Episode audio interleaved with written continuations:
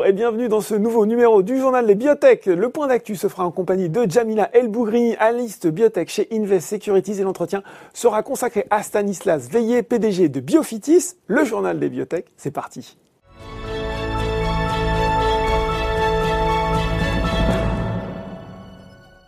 Et j'ai le plaisir de retrouver pour ce point d'actualité Jamila Elbougrini, analyste spécialiste des biotech chez Invest Securities. Bonjour Jamila. Bonjour. Alors, on avait envie de faire le point avec vous pour commencer sur les vaccins, mais pas n'importe lesquels, les vaccins sur lesquels sont en train euh, de travailler nos biotech françaises. Je pense notamment à celles qui euh, font l'actualité sur les derniers jours, euh, Osé Immunotherapeutics et Valneva. Il y a une étude qui va commencer bientôt pour Osé. Il y a des premiers résultats positifs pour Valneva. Les cours ont un petit peu réagi. Et en même temps, on se dit, finalement, peut-être première chose sur quelle technologie reposent ces vaccins Parce qu'on a vu que maintenant c'était important. Et puis euh, une question qu'on amène une autre est-ce que euh, il n'est pas déjà un peu tard euh, Est-ce que ça vaut encore le coup hein Question peut-être qui peut sembler un peu cynique de plancher sur des vaccins alors qu'on vaccine déjà à marche forcée un peu partout dans le monde? Alors effectivement, alors déjà pour commencer, comme vous le disiez, ce serait peut-être intéressant de revenir sur les technologies sous-jacentes. Alors pour ce qui est de Valneva, on est sur un virus inactivé, donc classique. C'est du classique. Ah, ah, effectivement, ça fait partie des technologies qui sont, euh, en tout cas des méthodes de vaccinologie qui sont relativement classiques. Donc là, ça consiste en fait à prendre le virus euh, vivant et en fait de le rendre inactif, c'est-à-dire de, de, de, tuer en fait le pouvoir infectieux du, du virus et d'utiliser comme, euh, comme façon de, pour vacciner en fait et faire en sorte que le système immunitaire euh, de, de la personne réagisse euh, au virus. Mmh. Alors que dans le cas de doses immunothérapeutiques, on est sur une technologie qui est un peu plus différente et qui effectivement sort du, du, cadre du champ un peu plus conventionnel et classique. Et on peut le mettre dans la catégorie des sous-unités. Et donc là, ça consiste en fait à identifier des épitopes. Donc, les épitopes, c'est des antigènes. En fait, c'est des motifs qui sont euh, strictement spécifiques du virus mhm. et euh, de les injecter euh, aux patients pour que le système immunitaire puisse réagir à, à, ces motifs-là. Et donc, le jour où il est confronté au virus réel, en fait, il reconnaît ces motifs et du coup, le système immunitaire est capable de, de réagir et de, et de lutter efficacement contre le virus. Bon, donc voilà pour les technologies. Euh, est-ce qu'elles ont des, avantages, notamment celles, celles dosées? Je vous entends en mm. parler. Effectivement, alors dans le cas de Valneva, comme euh, il s'agit de prendre un virus inactivé, euh, on, est sur une, sur une technologie qui est, relativement classique et ne mm. se différencie pas forcément en, termes de, technologie de ce qui peut exister par ailleurs. Dans le cas d'OSE, l'atout majeur, en fait, c'est de pouvoir justement aller identifier, et c'est leur approche, en fait, c'est le vaccin est constitué de 11 épitopes donc spécifique du virus, mhm. et un épitope supplémentaire qui lui a l'objectif en fait de cibler les cellules T helper et donc de, pouvoir booster un petit peu la, réaction immunitaire. Et euh, l'approche deuxième thérapeutique, ça a été de, de séquencer en fait euh, la, totalité ou en tout cas celle qui était disponible aujourd'hui, euh, séquence des virus dans leurs différentes formes, donc c'est-à-dire mhm. le, virus original et également les différents variants, et de pouvoir identifier en fait dans ces séquences les séquences qui étaient les plus, euh, les, plus conservées et utiliser ces séquences-là pour, euh, pour fabriquer ce vaccin. Le but étant euh, justement de pouvoir lutter efficacement contre toutes les formes de variants qui sont aujourd'hui en, circulation, mais également des variants qui pourraient survenir demain si jamais il y avait d'autres mutations, justement puisque l'approche était d'aller chercher ces zones qui étaient euh, qui, qui, semblaient de, en tout cas être moins sujettes aux mutations euh, mmh. dans les différents dans les différents variants. Donc l'idée en fait c'est vraiment d'avoir un vaccin dit universel puisqu'il serait potentiellement, en tout cas c'est le pari dosé immunothérapeutique, potentiellement efficace contre, euh, contre les différentes formes de coronavirus. Bon, alors ça, c'est un avantage intéressant. Et, en même temps, je reviens à la question que je posais au début. Euh, euh, Valneva parlait d'une demande d'autorisation de mise sur le marché à l'automne 2021, si tout va bien.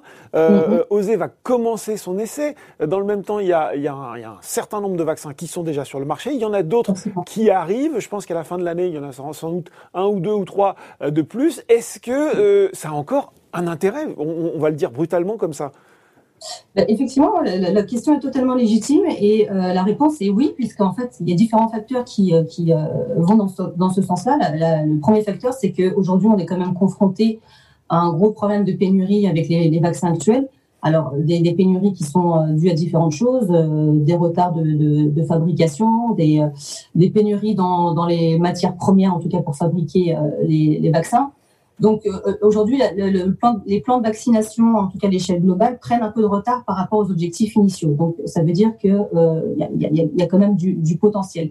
Deuxième facteur, c'est que dans la stratégie de la vaccination, euh, il n'est pas question en fait d'un de, marché comme dans une indication classique. On parle de maladie, donc effectivement l'idée c'est d'aller cibler les personnes malades. Là, on cible tout un chacun. Donc on, parle vraiment de, de, la population globale. Donc euh, il y a encore beaucoup euh, beaucoup de, de, place pour ces vaccins-là.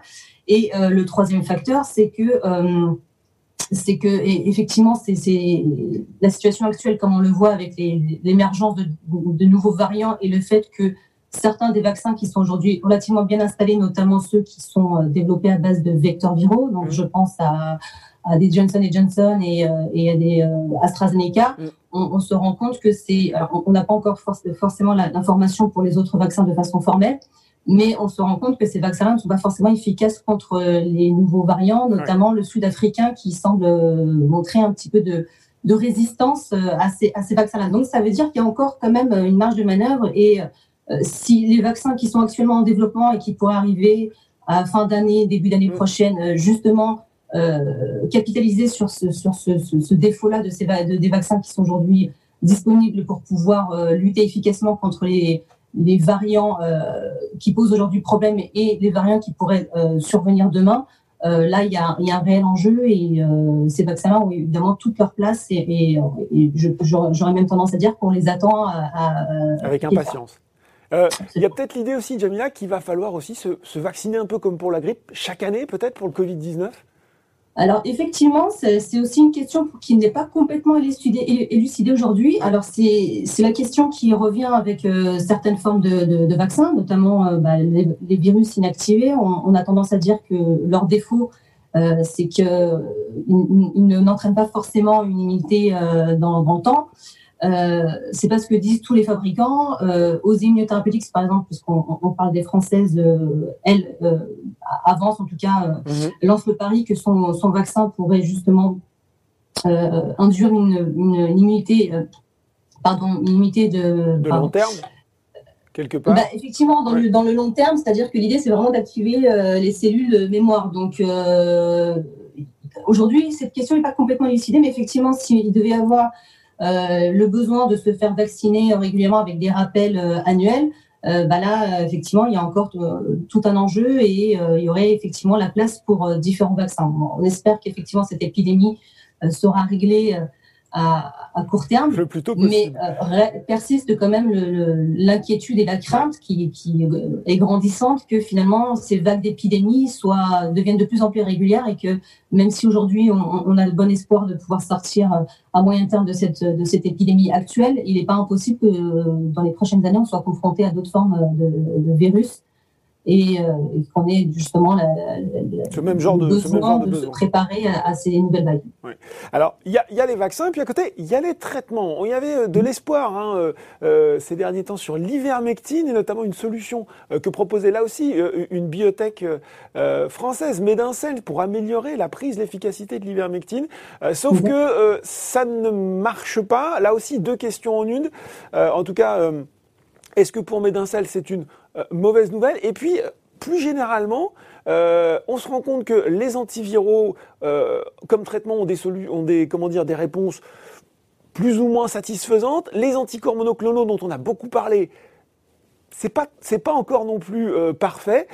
pourquoi c'est si difficile de trouver un traitement contre la Covid 19 Alors pour répondre au cas de l'ivermectine, effectivement pour Médincel, ça mmh questionne forcément sur euh, le potentiel en fait du programme qui est en développement aujourd'hui, puisque la plupart des autorités sanitaires, donc l'OMS compris, euh, également l'EMA qui s'est prononcé euh, le 22 mars et plus récemment le, la NSM, donc l'autorité sanitaire en France, qui a également rejeté ce produit-là pour traiter de façon curative ou de façon préventive la Covid-19. Euh, bah, laisse supposer que même si euh, la technologie de cœur de Medancel qui euh, consiste en fait à pouvoir administrer avec, avec une délivrance prolongée, ce qui est évidemment un intérêt certain dans différents types d'indications. si le produit de base, qui est l'ivermectine, problème et ne fonctionne pas, effectivement, il y, a peu d'espoir que, que, ce programme-là donne, donne, délivre quelque chose de, positif. néanmoins, ce que dit quand même la NSM, et je crois que là-dessus, c'est le même son cloche pour l'OMS et pour l'EMA, ça n'est pas un nom définitif.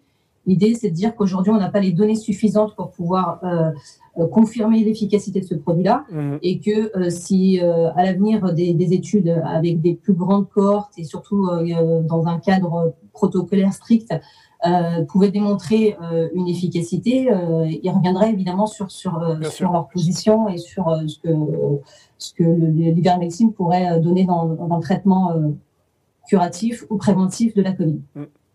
De façon plus globale, effectivement, c'est vrai que c'est c'est une, question qui revient régulièrement sur le fait qu'on n'ait pas de traitement efficace pour traiter la Covid. Euh, bien que, encore une fois, ce soit essentiel qu'on ait un traitement, puisque euh, bah, aujourd'hui on a des patients, on a des gens qui sont malades, euh, ça c'est la première des choses, et encore une fois, la vaccination prenant du temps, prenant du retard, ça veut dire qu'il est nécessaire d'avoir un traitement en parallèle des, vaccins pour pouvoir justement pallier euh, les, lacunes de la vaccination. Et puis encore une fois, il faut se projeter à plus, à plus long terme et euh, pouvoir anticiper d'autres épidémies à venir et être prêt le cas échéant. Et euh, l'explication de pourquoi aujourd'hui sur le, sur le segment traitement ça ne, ça ne fonctionne pas bien, ben là je n'ai pas de réponse, si ce n'est que peut-être qu'on a pas encore compris d'un point de vue vraiment cellulaire, moléculaire, comment mhm. euh, fonctionnait en fait euh, l'infection euh, à proprement parler, c'est-à-dire que freiner la réplication virale et c'est le but, c'est le but de, la vaccinologie, hein, c'est de pouvoir empêcher que le vaccin puisse vraiment devenir infectieux. Ça, ça marche à tous les coups. Enfin, ça marche à tous les coups. On, s'entend. C'est-à-dire que la stratégie de dire on stoppe le virus, c'est implacable. Une fois que le virus euh, a induit ses effets et que la personne est malade, tout, toute la cascade en fait de réactions qui se met en place, je pense que là-dessus, c'est on c'est pas encore très clair et c'est ce qui fait qu'on peine à vraiment pouvoir contrecarrer justement les, les effets de, de, ce virus.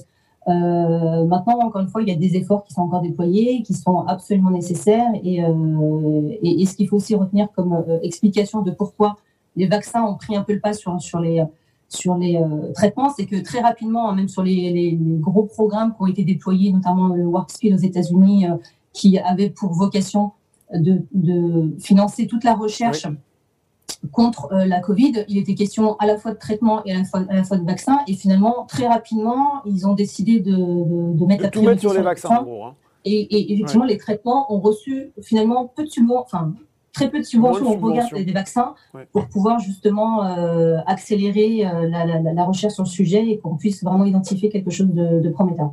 Bon, et eh ben écoutez, en tout cas, on va suivre euh, nos petites biotech tricolores dans, les, dans les programmes de vaccins et puis on viendra faire le, le point avec vous sur leur progrès qu'on espère dans les prochains mois. Merci beaucoup, Jamila. Avec grand plaisir. Merci, Laurent. Tout de suite, dans le journal des biotech, c'est l'interview.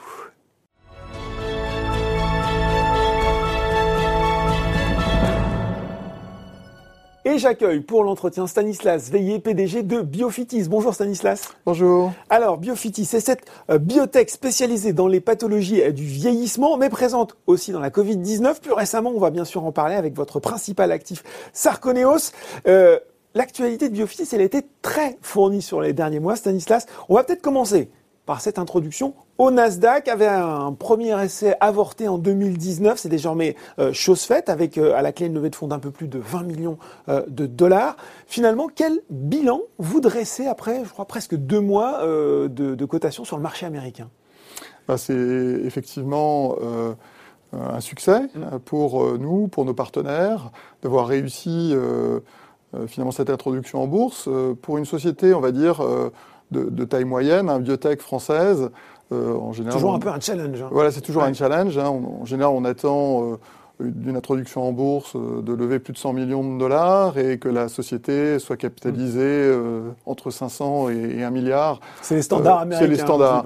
Et effectivement, notre, volonté était un peu différente. Notre volonté était d'être sur les deux marchés mmh. pour pouvoir avoir accès à ces financements non seulement européens sur Euronext, mais aussi au Nasdaq, évidemment, qui sont euh, finalement très importants potentiellement, euh, mais y avoir accès progressivement au fur et à mesure que les besoins euh, se font sentir. Hein, et ça pourrait être le cas à l'avenir pour, pour Biofitis si la société se développe correctement et, que, évidemment, ces produits délivrent en clinique et arrivent par exemple jusqu'à la commercialisation. Bon, pour vous, c'était une, étape indispensable pour la suite. Oui, je pense, parce que en fait, l'Europe et les États-Unis sont deux marchés du médicament parmi les plus importants, sont deux marchés financiers. On ne développe pas des médicaments pour la France, mm. pour l'Europe, mais au moins pour l'Europe et les États-Unis ensemble. Et je pense que c'est important de garder ça en tête, même s'il y a d'autres régions qui, évidemment, euh, comme la Chine, sont, intéressantes, euh, sont, euh, intéressantes et, ont leur propre technologie, leur propre vaccin, leur propre traitement. il est important, je pense, pour que, réussir, que l'Europe et les États-Unis soient unis et donc que les biotech européennes puissent profiter de ce marché américain. Bon, il faut qu'on parle de cette étude. COVA de phase 2-3 avec Sarconeos euh, dans le traitement de l'insuffisance respiratoire chez les patients souffrant de la Covid-19. Déjà, vous allez peut-être nous dire un, mot du rythme de recrutement si vous êtes satisfait. Et puis, euh, on avait cette question avec Jamila El Bougrini, analyse biotech en première partie, de se dire finalement, alors qu'on avance plutôt euh, pas mal du côté de la vaccination, on n'a pas encore vraiment trouvé de traitement contre la Covid-19. Est-ce que vous avez une explication là-dessus, vous, Stanislas? Je pense que le vaccin euh, est, un, produit euh, de, santé publique dans lequel les, pouvoirs publics se sont vraiment euh, investis, en particulier aux États-Unis. Ils ont financé le développement de ces vaccins à des, hauteurs très importantes pour en fait trouver une solution à la crise économique. Hein. C'est finalement un, traitement du confinement. C'est pour déconfiner euh, les gens et déconfiner l'économie. Donc on, traite d'ailleurs des, des, personnes saines, hein, non malades. Hein. Le vaccin, c'est quelque chose d'extrêmement différent, qui est tout à fait complémentaire de traitement de patients malades hospitalisés. Juste un petit chiffre, en France, 360 000 patients hospitalisés, c'est la cible des traitements il faut trouver des traitements pour les ces patients, hospitalisés qui sont à risque, et c'est notre cible. Mm. Euh, vacciner 30, 40 millions de Français, c'est quelque chose de complètement différent, mm. euh, qui, n'a pas le même objectif. Donc, euh, ce qu'on pense, c'est que cette pandémie, maintenant, et ce virus est partout dans, le monde, et, donc c'est sans doute maintenant une, maladie endémique mm. qui, avec laquelle on va devoir vivre dans les prochaines années. Euh, les, vaccins sont une réponse, mais je pense, et nous pensons malheureusement, que euh, nous allons continuer à avoir des, personnes qui vont euh, être malades et hospitalisées dans les prochaines années, et qu'il est absolument essentiel de traiter les quelques dizaines de milliers de patients en France qui, tous les ans, vont se retrouver à l'hôpital en raison du Covid, et les quelques centaines de milliers dans le monde euh, qui, auront besoin de traitement. C'est là où vous pensez que votre traitement peut faire la différence par rapport à... Là aussi, on en discutait, finalement, des antiviraux qui n'ont pas complètement prouvé, leur efficacité. Idem pour les anticorps monoclonaux. C'est là où, finalement, euh, Biofitis a une carte à jouer, selon vous? Oui, parce que en fait, euh, ce qui a été démontré, et c'est vrai dans beaucoup de maladies virales respiratoires, c'est que l'antiviral est, intéressant dans les, premiers jours mhm. de, l'infection, souvent quand on n'a pas forcément beaucoup de symptômes, on ne sait même pas qu'on est malade. Et, c'est à ce moment-là qu'il faut euh, traiter avec euh, des antiviraux, qu'ils soient euh, du type remdesivir hein, ou du, type anticorps thérapeutique monoclonaux, comme les, traitements de, de Régénéron. Mhm. Euh, et, par contre, euh, les, patients euh, une fois que le virus est installé, voilà, une fois que l'insuffisance respiratoire est installée, hein, c'est-à-dire que et que le patient est hospitalisé, mm. finalement, c'est une autre maladie qui se déclenche. Mm. Hein, c'est une insuffisance respiratoire avec le risque de détresse respiratoire mm. qui oblige finalement les, les médecins à hospitaliser les patients puisqu'ils euh, sont à risque de détresse respiratoire et là il faut euh, donc un service de réanimation qui pourra prendre rapidement en charge les patients quand ils sont en détresse respiratoire. Aujourd'hui le seul traitement euh, pour ces patients-là c'est l'oxygénothérapie qui s'est largement généralisée, qui est de plus en plus utilisée parce que c'est le traitement aujourd'hui le, plus efficace pour finalement prendre en charge ces patients beaucoup plus efficace qu'un antiviral. Euh, puisque à ce stade-là, pour d'ailleurs une grande partie de ces patients, on n'a pas forcément de charge virale extrêmement importante. On est sur euh, une autre forme de la maladie, voilà. Alors évidemment, un patient jeune avec un système immunitaire très réactif va éliminer le virus très vite et peut-être aura moins de, probabilité de développer de formes sévères, hein, mmh. puisque, et d'insuffisance respiratoire. Mais un patient qui aura, on le, sait maintenant, une hypertension artérielle, de l'obésité, euh, insuffisance euh, rénale, mmh. euh, un patient âgé, lui, non seulement aura du mal à éliminer le virus, hein, mais va être plus susceptible de développer ces formes d'insuffisance respiratoire sévère et ce euh, et, c'est ce que nous essayons de traiter avec notre produit, c'est euh, de restimuler euh, la fonction respiratoire, pour, en, synergie avec l'oxygénothérapie, mhm.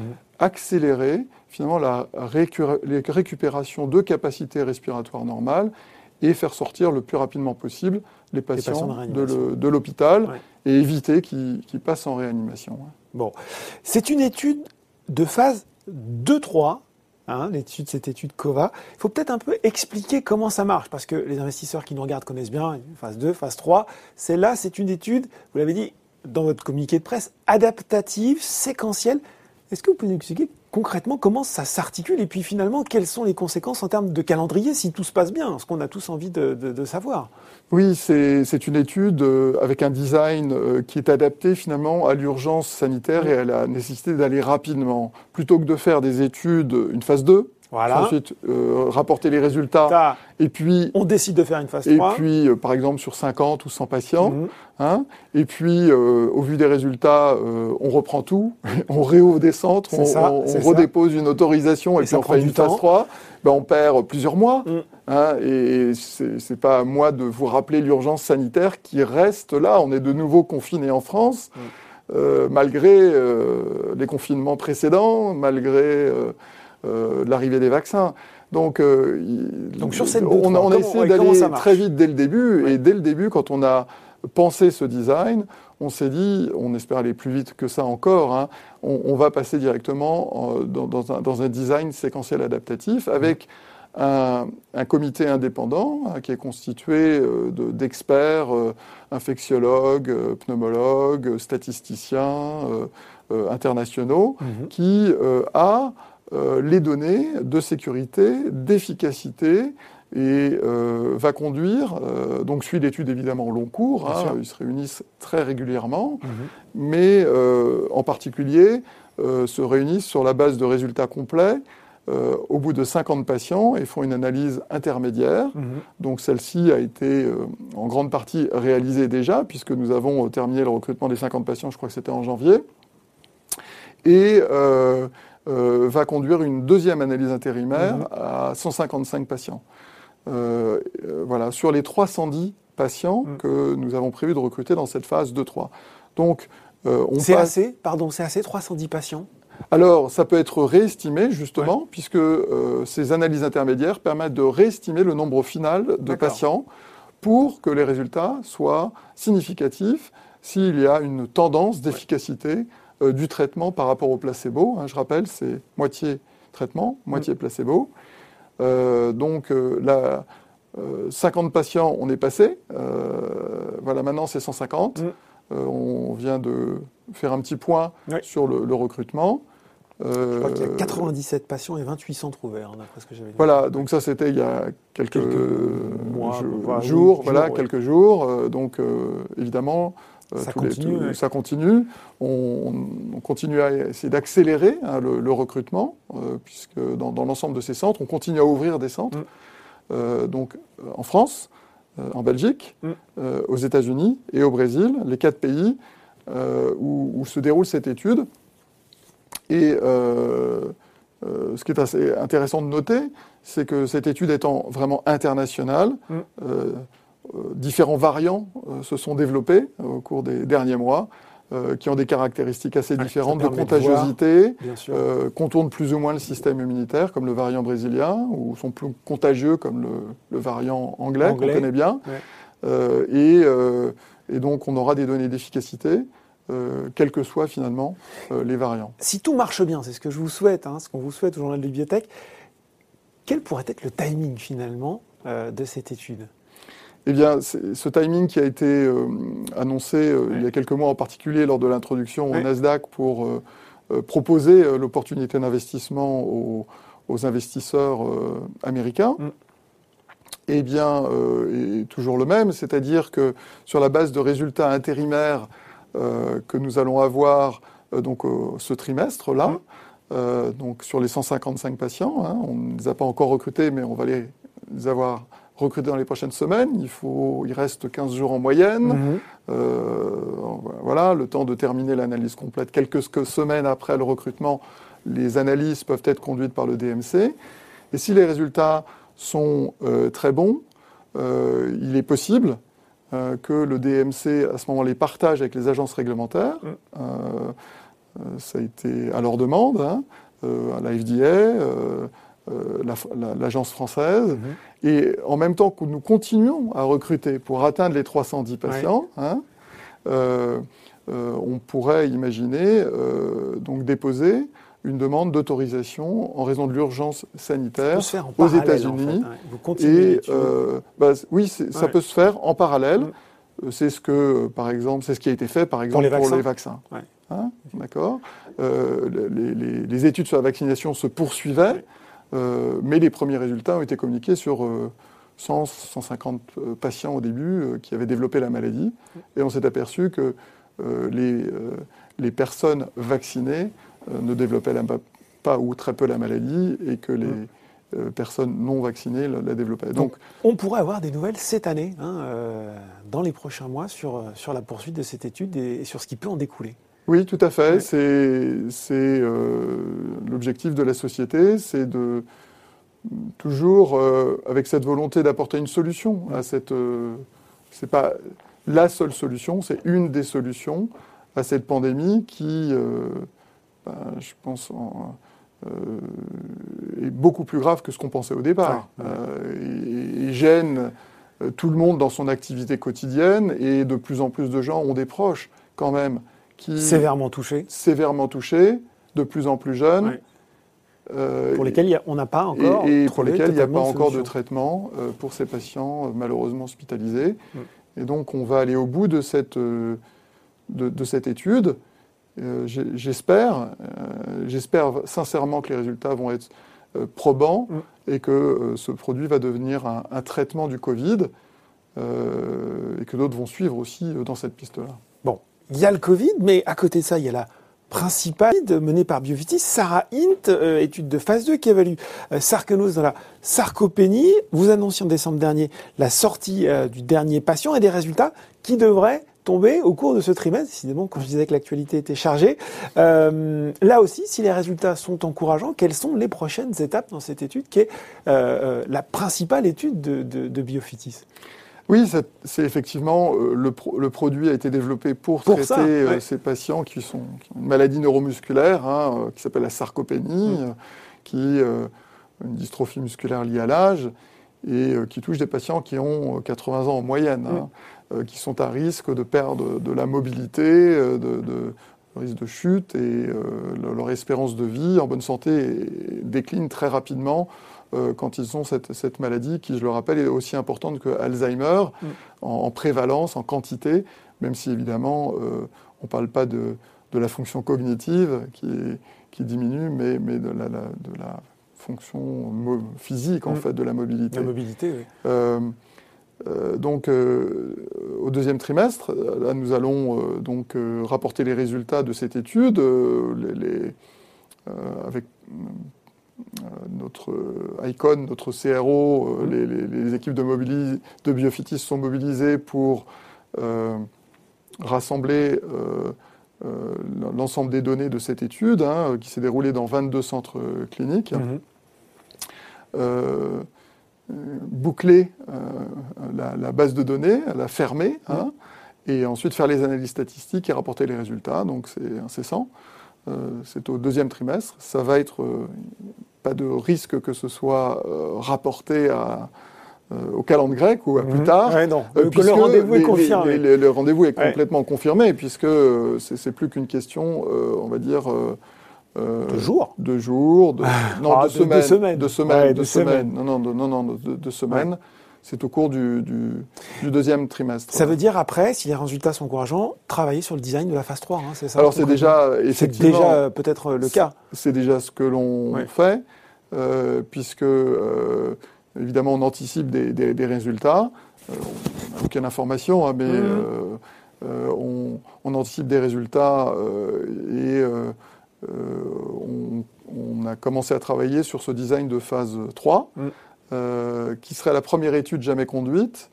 euh, dans cette, Dans cette indication, en phase Ouais, 3, ouais. hein, c'est-à-dire euh, pour ensuite commercialiser un produit dans cette indication. Je rappelle qu'il n'y a pas de traitement médicamenteux de la, sa- de la sarcopénie. Donc, c'est clairement une indication très importante, grand nombre de patients, euh, un besoin médical aussi très important. Donc, euh, euh, Alors, on va euh, attendre maintenant ces, résultats de phase 2 pour, euh, pour voir voilà, la suite. Ouais. et, et ensuite, euh, progressivement, au cours du deuxième semestre, Oui. euh, on, on précisera euh, co- comment nous, nous souhaitons et avec quelle vitesse euh, Oui. aller euh, en phase 3. Il y a aussi cette, euh, euh, cette étude qui est peut-être un peu moins importante, si je peux le dire comme ça.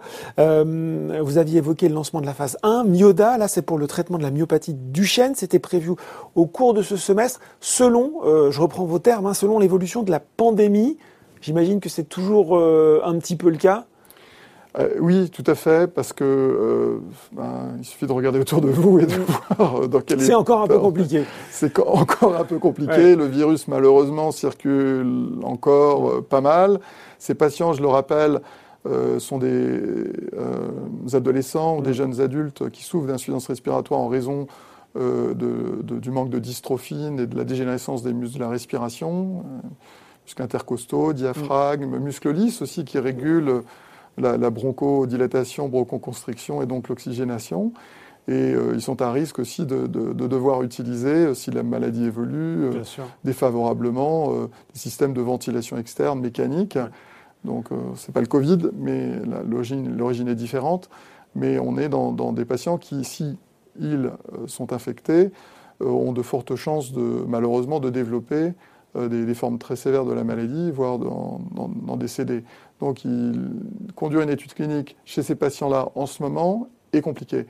Cela étant dit, euh, il y, a- il y a quand même de l'espoir. La vaccination se développe. Ouais. Euh, on pourra peut-être vacciner aussi ces, ces- ces patients-là Ouais. euh, dès que les autorisations seront données. Et, et donc, on, on a redémarré en fait le, euh, le démarrage, enfin la, la préparation, La de cette- préparation, ouais. la préparation Et de, donc- de cette étude. On, on a obtenu les autorisations pour la démarrer en Belgique l'année dernière, aux États-Unis. Et euh, donc cet été, je pense qu'il est, si les conditions, si la- le succès de la Mm. vaccination se confirme, qu'on peut vacciner les enfants, je pense qu'on sera en bonne situation pour Bon. démarrer cette étude. C'est très lié à la situation, hein, on l'avait bien compris. Euh, question peut-être éventuellement sur ce conflit juridique avec Negma, euh, qui peut peut-être euh, inquiéter les investisseurs individuels. Il y a une décision de justice qui a été rendue dernièrement. Vous avez fait appel de cette décision. Moi, j'ai juste envie de vous demander quel impact concret ça a sur, sur Biofitis en ce moment. Bah, euh, c'est- une décision exécutoire, euh, donc on a- nous avons signalé que nous allions nous conformer à cette décision de, de- De du justice, tribunal de ouais. commerce. hein. Euh, euh, effectivement, nous avons fait appel. La, la Cour d'appel, euh, euh, je le rappelle, hein, euh, en, en première instance, hein, nous, nous avait donné raison, Raison, ce qui oui, fait que. Negma nous avait dû nous restituer des, Oui. des actions. Ce qui fait euh, que c'est difficile à suivre et pour des l'investisseur pénalités. particulier. Alors, je- j'en suis vraiment désolé. je, je suis vraiment désolé. C'est- compliqué. C'est- une, une affaire euh, qui, euh, euh, qui a, démarré euh, donc, euh, en 2019, 2019. euh, ce, ce conflit. Euh, c'est- C'est cristallisé en 2020 Mm. et, euh, et est arrivé en, en- en justice. Et il y a plusieurs, euh, euh, on va dire, étapes. La première étape s'est terminée par un- euh, une décision en notre faveur. Là, euh, décision en faveur de, de, de Namigma, on fait appel, euh, on verra ce que la Cour d'appel euh, dit. Euh, ça, ça peut prendre un peu de temps, donc il faut être patient. À court terme, il y a, il y a peu d'impact. Peu d'impact, il y a- il y a- on a été dans une situation de cash qui nous permet de, de, de payer éventuellement les, les pénalités que, nous- que- que le tribunal de commerce nous avait euh, euh, demandé de, régler, et le nombre d'actions que nous devrions restituer, restituer 7 millions, je crois, 7 millions sur 113 millions d'actions en circulation. Donc c'est une dilution relativement mineure. voilà, donc je voudrais rappeler que la société est rentrée dans ce conflit et et pense qu'elle euh, est dans son bon droit mm. et euh, que euh, nous l'avons fait pour défendre l'intérêt de la société, l'intérêt de ses actionnaires. Mm. Et on est donc dans cette voilà, bataille juridique qui va encore durer peut-être un an ou deux. Bon. Il faut faire aussi le point sur l'horizon financier de Biofitis, parce que je me dis, bon, il y a cette étude dans la Covid-19, il y a Saraïne dans la sarcopénie, finalement, si le succès est au rendez-vous dans les deux indications, comment vous allez gérer ces deux indications en parallèle sur ben voilà, le design de phase 3 dans, un, cas, la demande d'AMM dans l'autre? Comment vous allez euh, imbriquer tout ça Puis surtout, quelle visibilité vous avez? C'est, évidemment euh, le, la, perspective. Je pense que c'est la, question du la perspective euh, qui est absolument très excitante mm. pour, pour, pour nous au sein de tous les jours dans notre travail. Je pense que un peu l'engagement presque moral hein, qu'on avait pris euh, l'an dernier quand on a décidé de démarrer cette étude dans le Covid-19 euh, reste, euh, on va dire, une préoccupation importante et, principale de la société. je, pense qu'une biotech ou une pharma en France, en Europe, aux États-Unis, avait le devoir de faire tout ce mm. qu'elle pouvait pour essayer de trouver une solution à cette crise. C'est comme ça qu'on est parti. Mm. Et on avait un produit qui agissait sur le système hein, hormonal qui régule la fonction respiratoire que le virus attaque. Mm. On ne pouvait pas le laisser euh, dormir. dormir, euh, c'est pas possible. Mais vous pouvez gérer les deux en euh, parallèle, c'est ça la question. alors, donc, ben, la, bonne nouvelle qu'on pourrait avoir hein, cette année, c'est une autorisation conditionnelle de mise sur le marché, comme je l'ai dit. Mm. c'est pas fait, c'est encore beaucoup de travail, mais si ça se réalisait, euh, ça voudrait dire un autre travail qui est la commercialisation de ce mm. produit, comment le distribuer, sans mm. doute au travers d'accords de, distribution, de partenariats, d'accords de licence, euh, pour accélérer euh, la mise sur, à disposition de ce, ce, médicament, non seulement en France, en Europe, aux États-Unis, au Brésil, dans les pays dans lesquels je dirais, les agences réglementaires connaissent ce produit et on est en contact avec des, des cliniciens, des médecins référents hospitaliers qui tous les jours euh, bah, sont à la lutte hein, pour, euh, pour traiter ces, ces patients. Et c'est pas simple. Hein. Donc euh, ça, ça serait notre priorité si, évidemment, nous, nous, nous, avions de bons résultats dans cette étude clinique COVA. dans la sarcopénie, Sarah, c'est une histoire un peu différente, puisque c'est une étude de phase 3, et on sait l'importance, le coût la, durée d'une étude de phase 3 dans une indication aussi importante. Donc, c'est plusieurs années euh, d'investissement mm. pour euh, développer euh, cette étude. et, là aussi, je pense qu'un partenariat ou plusieurs partenariats régionaux sont sans, doute une, manière de, se, poursuivre, le développement, de ce produit. Plusieurs bibliothèques ont essayé de le faire. On a des, c'est pas forcément facile à faire. Euh, ça va dépendre des, résultats. Ça dépend des résultats, ça dépend de, des partenaires aussi. Bon, donc on a les, le top 10 des gros labos, hein, euh, internationaux, multinationaux qui veulent tout. mais il y a euh, peut-être une centaine de laboratoires régionaux au Japon, en Corée, en Europe, plusieurs, aux États-Unis, au Brésil. et, il y a plusieurs manières euh, je pense, de, poursuivre le développement de ce produit à la sarcopénie en partenariat. Bon, on comprend en tout cas que euh, les semaines, les mois qui viennent vont s'annoncer très riches en actualité. Merci beaucoup Stanislas Veillé, PDG de Biofitis, d'avoir été avec nous aujourd'hui. Merci. Le journal des biotech, c'est terminé. On se retrouve dans deux semaines pour un nouveau numéro. À très bientôt.